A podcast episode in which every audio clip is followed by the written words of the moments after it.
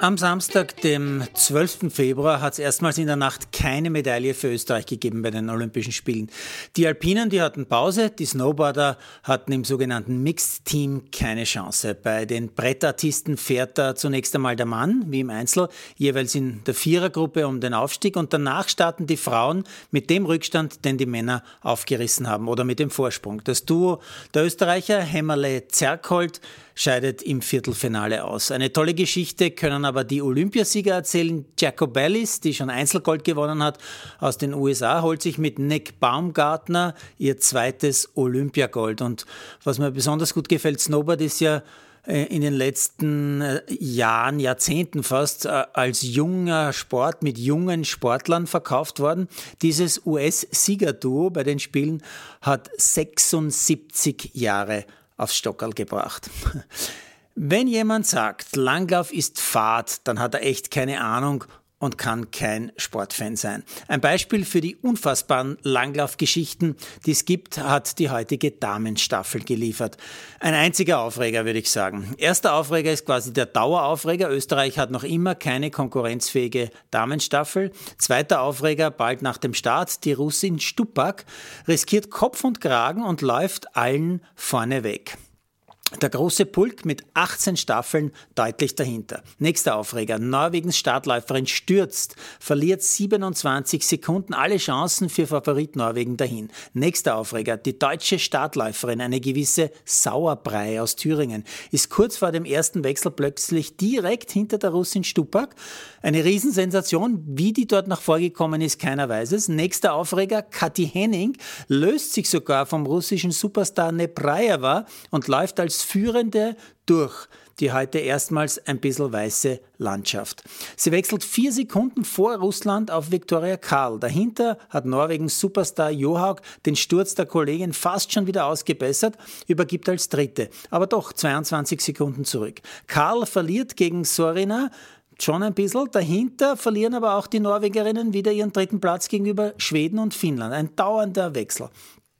Kaum passiert, sitzt Karl der Russin auch schon wieder im Nacken. Ein brutaler Anstieg zieht die Russin wieder weg, dann ist Karl wieder vorne. So geht's weiter. Ein irres Rennen. Letzter Wechsel. Sophie Krehl für Deutschland beginnt mit fünf Sekunden Vorsprung auf die Russin Stepanova.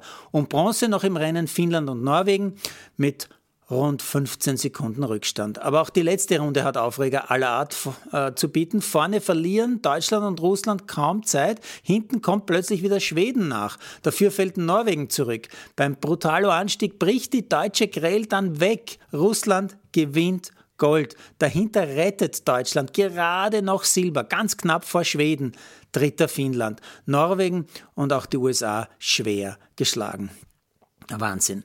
Ein letztes zum Langlauf für heute. Dass Österreich, natürlich auch bedingt durch die grausliche Doping-Historie, keine vier Topläuferinnen für eine Staffel entwickeln kann, das ist sportlich natürlich äh, sehr, sehr traurig, sage ich einmal.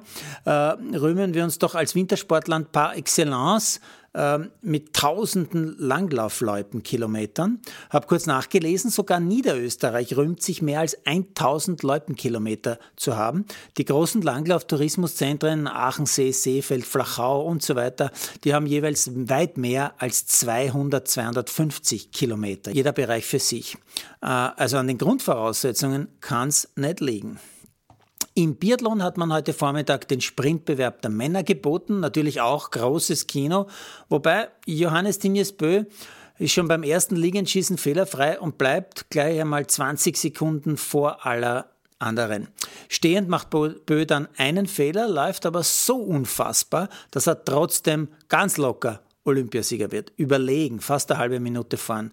Er ist allerdings äh, schon seine dritte goldene bei Olympischen Spielen, also keine Überraschung. Bronze geht an den Bruder Tarjebö, Silber für den Franzosen Fillon Maillet. Simon Eder, der kämpft tapfer, wird mit nur einem Schießfehler 18. Rückstand für das Verfolgungsrennen auf den unschlagbaren Bö eineinhalb Minuten nicht aufzuholen. Auf Bronze sind es aber nur 40 Sekunden. Eventuell ist da doch noch was machbar. Ja, und dann Springen auf der Großschanze mit diesem UFO auf dem Anlaufturm oben. Bringt vor allem im ersten Durchgang einmal sehr geringe Abstände, sehr eng alles, mit ganz guten Österreichern, fünfter Fettner, siebter Hörl. Aber die Besten, das sind andere und das gilt dann auch für den zweiten Durchgang leider. Fettner als bester Österreicher siebter, Hörl wird neunter. Der Norweger Lindvik holt sich schließlich den Olympiasieg vor dem halbzeitführenden Kobayashi. Karl Geiger rettet die Bronzemedaille und schildert nachher im Interview beim ZDF-Experten Innauer sehr emotional die schwierigen Olympiatage der deutschen Mannschaft. Im ZDF-Studio ist übrigens Gregor Schlierenzauer gesessen. Warum so ein Superstar des Skisprungsports in Mainz und so ein Experte wie Innauer äh, an der Schanze und nicht in Wien zu Gast im Studio ist, ja, das darf man sich dann schon fragen. Und noch schnell eine Meldung abseits von Olympia, ein Must-Watch würde ich sagen, muss man sich echt raussuchen. Jakob Pöltl hat beim Sieg seiner Spurs in der NBA gegen Atlanta einen Halbzeit-Buzzerbeater versenkt. Und zwar nicht nur irgendeinen äh, vom Brett in der Nähe des Korbes, sondern aus der eigenen Hälfte, kurz vor der Mittellinie ist er gestanden, der Wiener. Kann man machen. Normalerweise heißt man dann aber eher Steph Curry als Jakob Pöltl.